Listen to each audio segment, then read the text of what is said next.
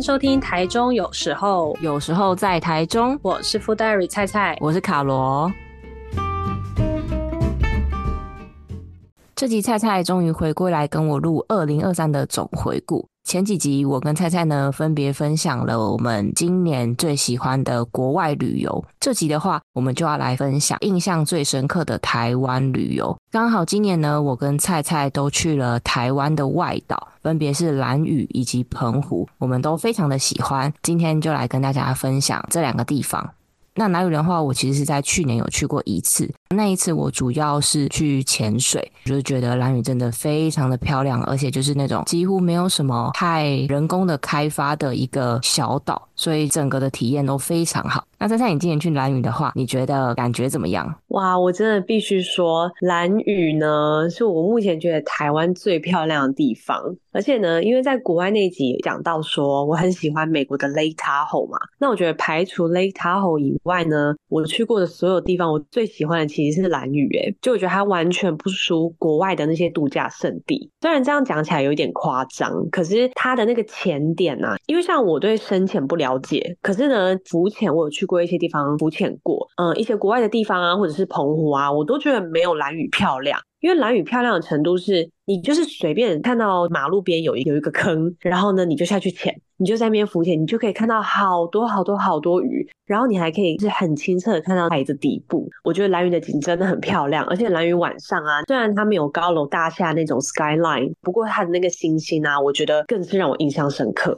嗯，而且你刚刚说那个就是潜水啊，其实就是不论是浮潜或是像我是自由潜水，它的那个海就是真的超级蓝的，然后又很清澈，只要稍微下去一点点，其实就还可以看到非常多的珊瑚礁。而且蓝屿它其实一整个岛的周围真的非常多可以潜水的点。没错，我觉得我印象最深刻就是好几次我们都骑车骑到一半，然后就看到说，哎。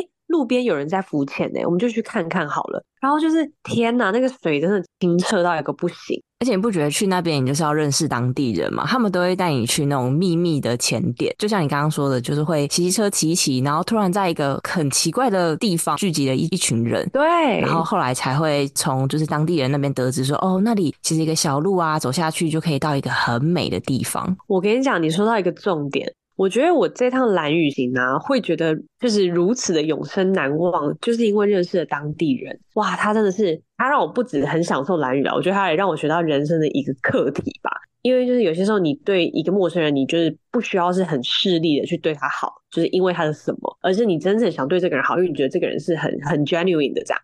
反正那时候我们认识这个人，他就是对我们非常的热心，他也是跟我们讲说啊，我明天带你们去看星星啊，我带你们去潜水啊。然后我们一开始还想说要吗？我们就自己就不要麻烦人家。但后来就你知道盛情难却，就他隔天呢就带我们去好多看星星的地方，假如说凉亭看星星啊，然后还有哪里啊，带我们环岛啊，因为兰屿很小嘛，然后还带我们去潜水好多地方。我觉得真的是我我到现在，虽然我是大概八月的时候去的吧。我到现在还是觉得很非常的印象深刻。嗯，那时候我也是这么觉得。而且你有觉得有一件事情很神奇吗？就是呢，蓝屿啊，虽然它的食物的物价其实还蛮贵的，我觉得甚至可能比台北还要再贵一点。可是你有觉得它食物就是非常之好吃吗？对，因为我觉得像这种外岛啊，因为相对来说他们就是物资会比较缺乏，所以嗯，价格上已经是偏贵了。但是他们的东西很有他们小岛的风格，对，在可能台湾本岛是比较少吃到的口味。但是又很好吃，对，我觉得我我真的还蛮惊讶的。我们去了兰屿，好像去了三四天吧，很多时候都是随便找一家，就是可能哦网络上评价还 OK 的，我们想要去吃看看。哇，我觉得很多东西都超级好吃。有一天我们去吃那个飞鱼软炖饭，超级好吃，就好吃到我现在还觉得说我下次一定要再去吃。然后我还吃什么小米甜甜圈呐、然后还有那个飞鱼软饭团呐，就很多。都觉得非常的有特色哦，对，那个小米甜甜圈我超爱，我吃的那个小米甜甜圈好像是他们的某个夜市里面吧，夜市，他们的夜市，对对对，对，然后我真的是，我真的是 吃完之后，我隔天就是又在经过那个夜市的时候，我就说不行，我要再进去再买一个来吃。对，我觉得那那个真的还不错。总之就是那个小米甜甜圈，因为在台湾基本上我后来就是没有再找到过了。哎、欸，我觉得飞鱼的那个御饭团也很特别，我真的也没在台湾吃过，哎，或是我没在别的地方吃过。而且因为就是我们以前在历史课本就有学到，应该是历史吧，就是。呃，蓝屿的达悟族就是会捕飞鱼，对，飞鱼季，对，所以蓝屿其实那边就真的有非常多飞鱼相关的食物，不论是一整只的飞鱼，就以前在台湾本岛完全没有看过，然后还有一些很多飞鱼卵相关的产品，都蛮特别的，然后很好吃，真的，而且我觉得蓝屿啊，它很适合那种像我这种很不喜欢计划的人，当然一定很适合喜欢计划的人，因为你一定会计划去每个地方嘛。但像我这种不喜欢计划的人啊，就很适合去兰屿，你知道为什么吗？因为很小，你也不怕迷路。然后呢，所有的人呢都很热心，你可能第一天、第二天就会认识到当地人，他就会带你出去玩。你也完全不用因为你有一些想去的地方没去到而就是难过，因为你根本没有计划任何东西。所以我觉得兰屿就是我自从今年就是我第一次去，因为其实对我来说，就一直以来我都觉得说去外岛是一件很麻烦的事情。尤其是澎湖什么，你还要坐飞机啊，等等的。然后蓝雨啊，你还要搭火车啊，什么我都觉得很麻烦，我非常怕麻烦。但是呢，今年去完之后，我就觉得说，我希望我每年都可以回去蓝雨，然后希望它每年都可以就是跟我印象中一样漂亮，跟食物一样好吃。哎、欸，对，这个我非常认同。哎，就虽然是我是那种很爱计划的人，但是因为兰屿它的岛其实就小小的，你基本上就是可以骑着机车随意的环岛一圈，看到哪里想去，你就是机车随便一停，然后你就可以过去看那里的东西，然后吃附近的食物。我觉得就是一个，嗯，算是一个非常 chill，就是非常随性的一个地方吧。就是你去到那里，你就不知不觉会整个人很放松。我真的，我真的在这边跪求大家，真的要去。我跟你讲，太值得了，连我这种怕麻烦都觉得以后每年都要去。嗯，不过我最后想说，可以跟大家提醒一点，就是前面有提到兰屿它物资比较相对缺乏嘛，那它当然在一些行动支付的使用上也没有本岛来的方便，所以如果你要去兰屿的话，就是现金一定要带够。因为我印象超深刻的是那时候我们一群人，但因为我们已经很习惯在台湾本岛，就是你用各式各样的手机行动支付，所以大家其实都没带什么现金在身上。那时候去的时候，一进去那个民宿先 check in，民宿老板就跟我们说：“哦，我们这边领钱的地方只有两个，一个是邮局，一个是 Seven。但因为如果有时候遇到一些游客比较多，或者是一些船班没有这么密集的话，他不一定会补现钞。所以如果岛上的现钞都被领。”玩的话就会完全没办法付钱，所以那时候我们就一群人就是就赶快再冲去邮局，然后赶快把现金领出来这样子。对啊，所以这个就是要特别提醒大家。你这样讲，我突然想到，我那时候去的时候，你好像有提醒我，所以我有记得带现金。没错，没错，对，我有特别跟你讲。但你这样又让我想到一个，就是也是一个 FYI，就是要记得，刚刚不是一直强调说，就是很适合我这种很喜欢不爱 plan 的人去嘛？对。可是我觉得有个东西一定要先 plan 好。叫做民宿，你一定没有这个困扰，因为你一定很早就 plan，对不对？对。你知道，假如说你是真的像我这样，突然两三天前想去啊，哇，那个饭店的选择，全兰屿只有两三个吧，有一个还是帐篷。哈，帐篷，我真的没有开玩笑。而且兰屿很特别，是这样，因为假如说你要去澎湖什么的，你可能觉得说啊，我就去个什么 Agoda，然后 Hotels.com，我就是找到饭店嘛，就是我一定找得到地方可以住，就是那种很 decent 的。很 OK 的地方，我跟你讲，兰屿不一样。蓝宇很多，它其实是还没有官网，它的官网的订房系统是还没有架设好。所以呢，我们那时候很多都是你必须要 line 他私讯他说你几号到几号去，他有没有空房，你没有办法直接在网络上看到。然后呢，他们蓝宇有个蛮，我觉得有一方面是方便，但对于已经先订机车的人来说很不方便的是，他们很多时候是我会给你房间，only if 你跟我一起 book 我我的摩托车。可是如果说你先从 Klook 订了摩托车，那你就订不到他的房间。哦，是这样哦。对，因为我们那时候就是这样子。因为我觉得船跟机车是最重要，所以我就先定了。后来想，好，那我再慢慢看饭店，因为我以为会像澎湖一样会有很多选择，哇，没有，很少。然后后来我就去看了，我就看了老半天，我真的就只看到那两三家。然后刚刚讲有一个是真的，我没开玩笑是帐篷，然后有一个是那种人家家里的，就一客房之类的。再一个就是传统兰屿的那种，很像三合院的房子，然后一个晚上要三千多块，三千六还是多少钱？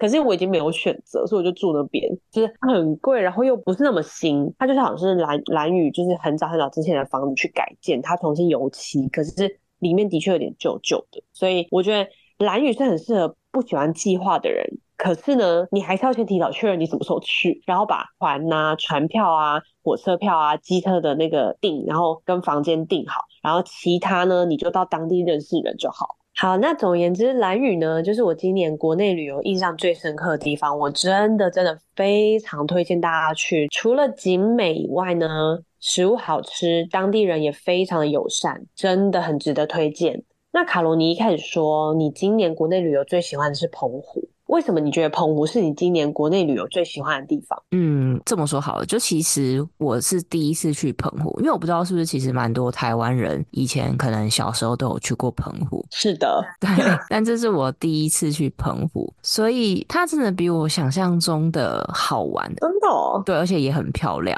举例来说，因为我是当天早上的飞机到那边，下午，然后我就去了一个叫做林头公园的沙滩，就先去走走散步。一下，那这个沙滩它是完全没有水上活动的沙滩，所以它基本上就是一个可以去踏踏浪啊，然后在沙滩上走走。那它旁边还有一个叫做吉林村咖啡馆，就在那个沙滩的旁边。然后就是有一些露天的座位啊，然后有一些灯串的装饰，所以就觉得那边的氛围就是有一种让人家觉得很舒服，然后拍照也很漂亮。那除了这个地方之外，我们还有坐船到澎湖的外岛，就是吉贝岛跟木斗屿，它是一个半日游。那因为其实我去的时候那天刚好风浪比较大。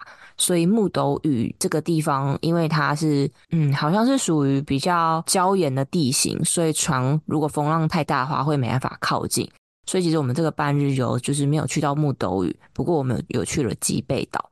那吉贝岛，我之所以在这一次澎湖行会非常的期待，还有一个原因是因为那时候我就看到有人分享在吉贝岛的一个吉贝沙尾，就是用空拍机拍照片。我知道，它就很像马尔地夫的感觉，就是你怎么讲，它不是像那种沿岸的沙滩哦，会叫沙尾原因，它就是整个沙旁边全部都是被海水给包围，然后那个海水就是非常的蓝。就觉得天啊，就是台湾居然有这么美的地方。那时候去的话，他也是有把吉贝沙尾跟他吉贝岛的水上活动的区域是有做分开的。所以像我对玩水上活动没有兴趣，所以我们就是去吉贝沙尾那边走走啊，拍照，就是你完全可以不受水上活动的干扰。不过，因为吉贝沙尾，它其实从你停机车的地方走过去会有一小段路。如果你是在比较炎热的夏天的话，我是觉得要做好一点防晒啦。就是你真的要走蛮久的，你才会可以到那个吉贝沙尾的地方，然后都是曝晒的状况。不过我真的蛮推荐，如果有去澎湖的话，可以买个船票，花个半天去吉贝岛走走。讲到这个防晒啊，我就想那件事情，因为可能很多人不知道卡罗是怎么样的人。他呢是一个非常白的人，因为我我跟他认识很久了，所以呢我都没有看过他还那么黑过。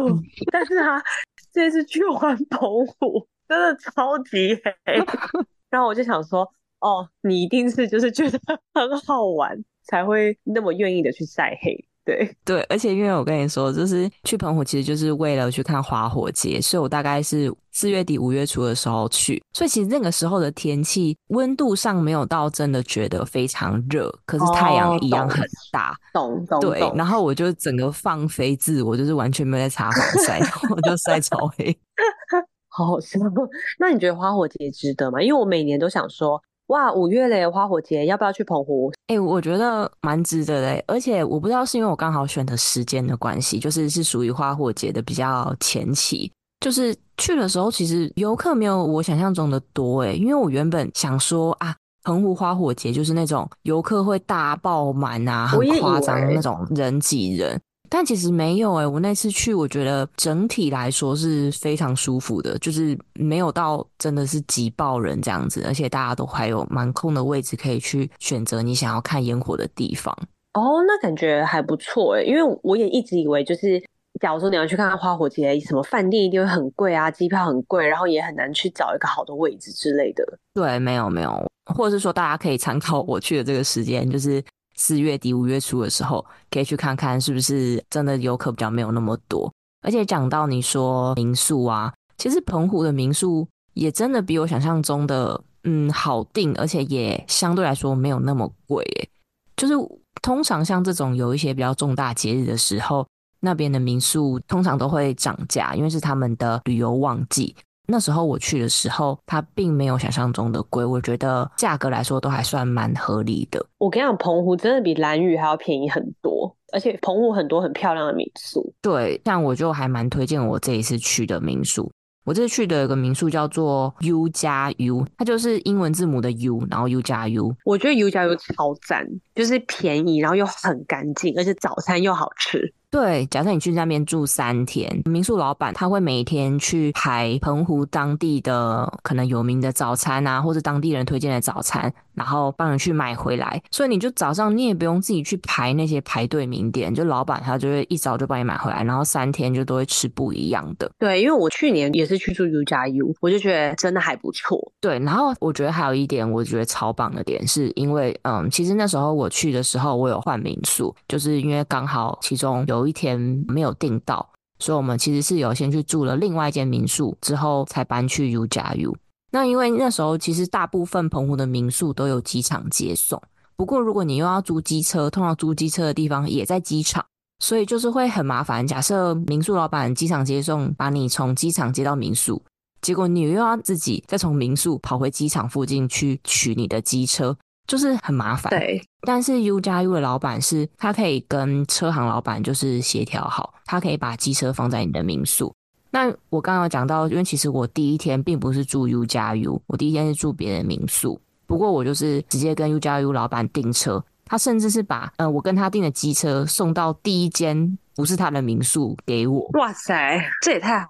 对，我觉得这整个对我来说，就是行程上的交通上，我觉得是非常的方便，所以我真的觉得就是蛮好的。大推大推。那你觉得去澎湖吃了这些东西，有什么有特别有印象的吗？这一次去澎湖，我觉得印象最深刻的是吃到一家叫做鲜食堂海鲜蒸锅哦，因为大家都知道，就是澎湖有非常多的海鲜嘛，海产。那这家鲜食堂海鲜蒸锅，它其实就是用澎湖当地最原汁原味的各式各样的海鲜，以及澎湖当地的丝瓜，就直接在蒸笼上面蒸，蒸下来的那些食物的精华就会流到下面的锅子里面，跟粥一起煮。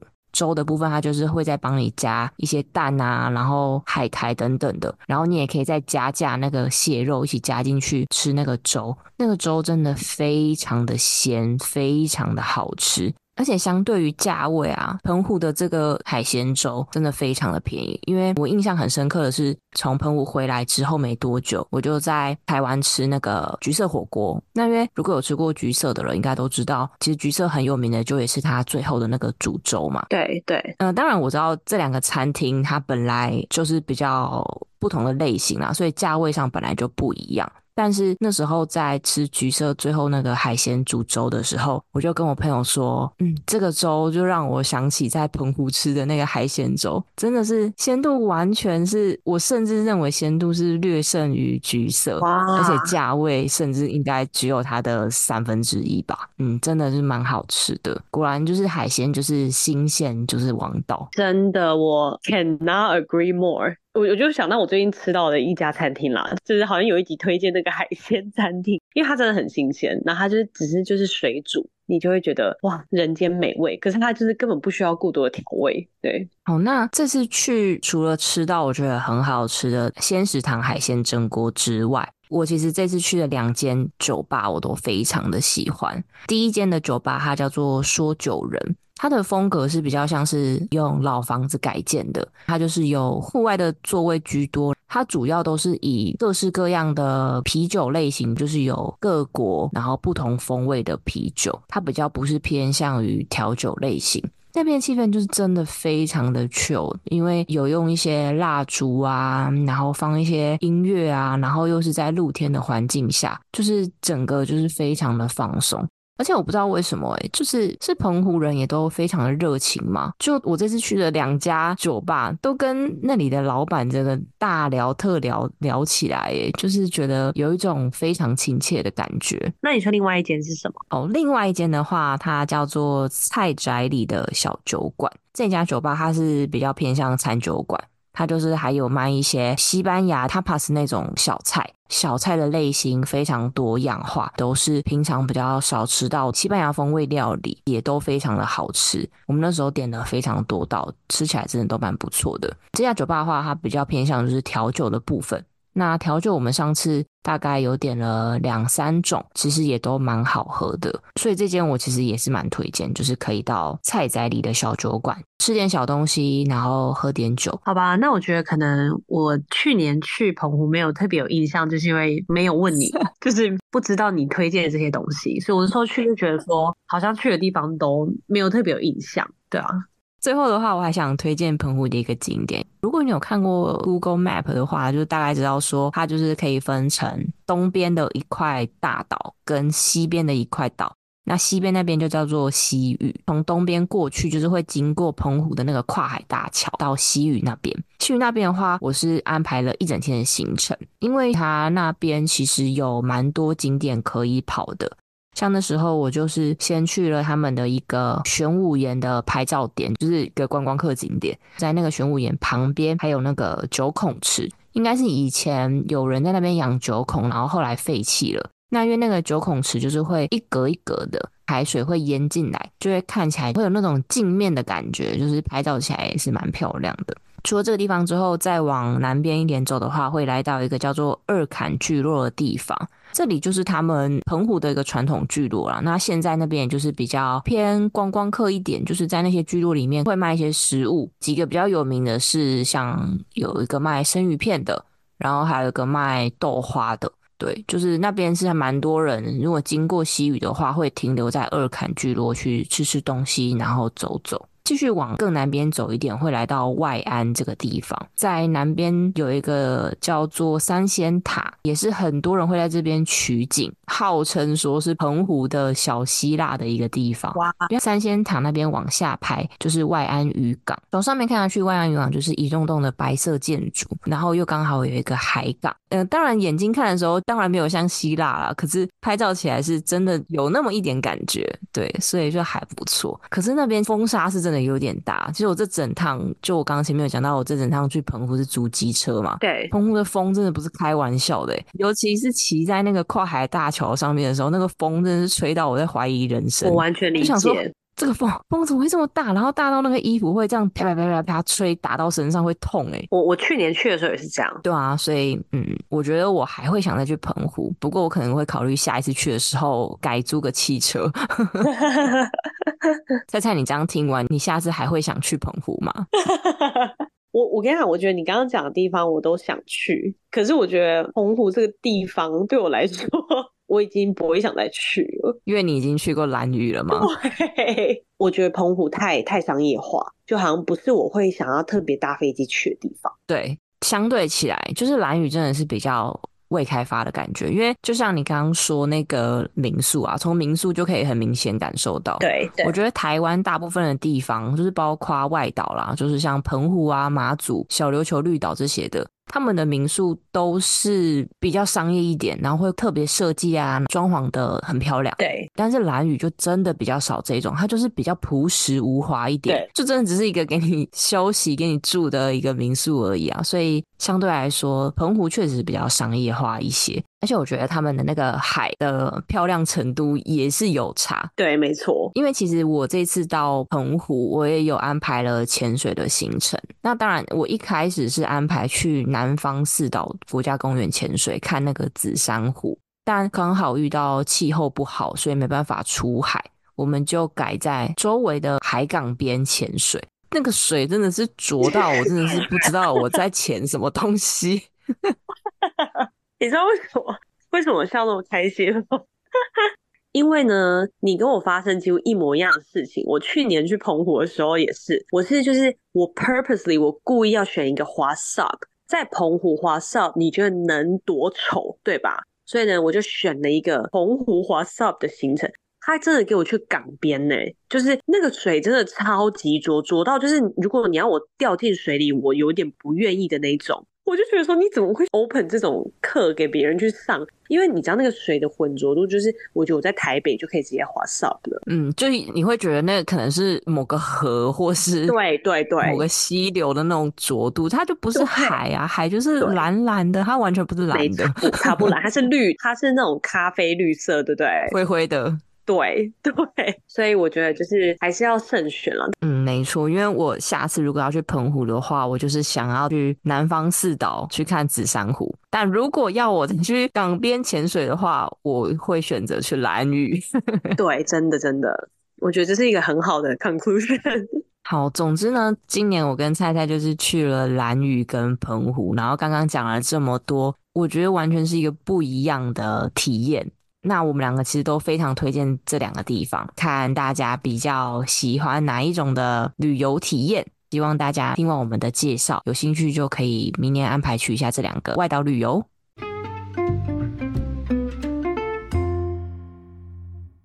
这里最后又来到我们的美食分享时间。好的，今天想跟大家分享的是台北的一间酒吧，叫做 Home Bar。其实呢，那天我就在网络上随便乱查，看到一家酒吧，我就觉得，因为大家都知道我是美食部落客嘛，我就看那家酒吧，觉得哇，一定很好拍照，就是拍照起来一定会吸引很多人的注意。单纯因为这个原因，也不是因为它什么好喝、食物好吃什么的，我就跟我朋友去约这约了去这间酒吧。然后结果呢，没想到去了之后，因为它特色是在于，就是它最有名的酒是富士山调酒。富士山调酒呢，它的那个酒的冰块是真的是一个富士山的颜色跟形状，它就是上面上层是那种白色的冰，然后下面是蓝色，所以你就会觉得真的很很漂亮的一个冰块。然后呢，再配上那个酒啊什么，你就觉得哇，真的有一种很特别的感觉，就是你在别的地方喝不到。然后那天就去喝，喝一喝就觉得哎还不错，因为像我的话，我是喜欢喝梅酒。最好就是那种喝不出酒味的，但有一点微醺那种。他那个酒吧很特别，就是他会帮你把酒精由淡至浓安排，就是会按照顺序排序。那你可以依据你自己喜欢什么样的酒，就是喜欢什么样的浓度来去做调整。然后那个富士山调酒，它刚好就是梅酒，就是那个很淡很淡的选择。我就喝，我就觉得哇还不错。后来又陆续喝了几杯。然后就随意的就觉得，哎，这家酒吧还不错。虽然就是有一几杯酒，我觉得就是没有特别喜欢，但是整体来说，它的环境很棒，因为它环境像是咖啡厅，但是呢，它又是卖调酒，然后加上它的酒很有特色，我就 po 上去 foodie Instagram，结果没想到就引起了很大的回响，就是有快三万个赞。你知道，当我们这种美食播客，就有时候会也是会有点肤浅，就还是会看一下赞数，对。然后就至今我已经去了去了那家酒吧几个月了。然后到现在还是每天都有人在留言啊，分享，我就觉得哎，还蛮开心的。嗯，而且我觉得美酒的指标就是除了第一个就是喝起来最好都不要有酒味，然后第二个就是它一定要长得很漂亮、很可爱。所以我觉得那个富士山调酒它完全就是有达到这两个标准。没错，你讲的非常好。而且我觉得它不只是漂亮，它是别的地方看不到。对，所以我就觉得哇，很开心有去那些酒吧。那这个是台北的 Home Bar 推荐给大家，它的 Home 是 H O N N。大家可以去搜寻一下。那这集我们就分享到这边，喜欢的话记得订阅、留言、留评价。那我们下一集见，拜拜，拜拜。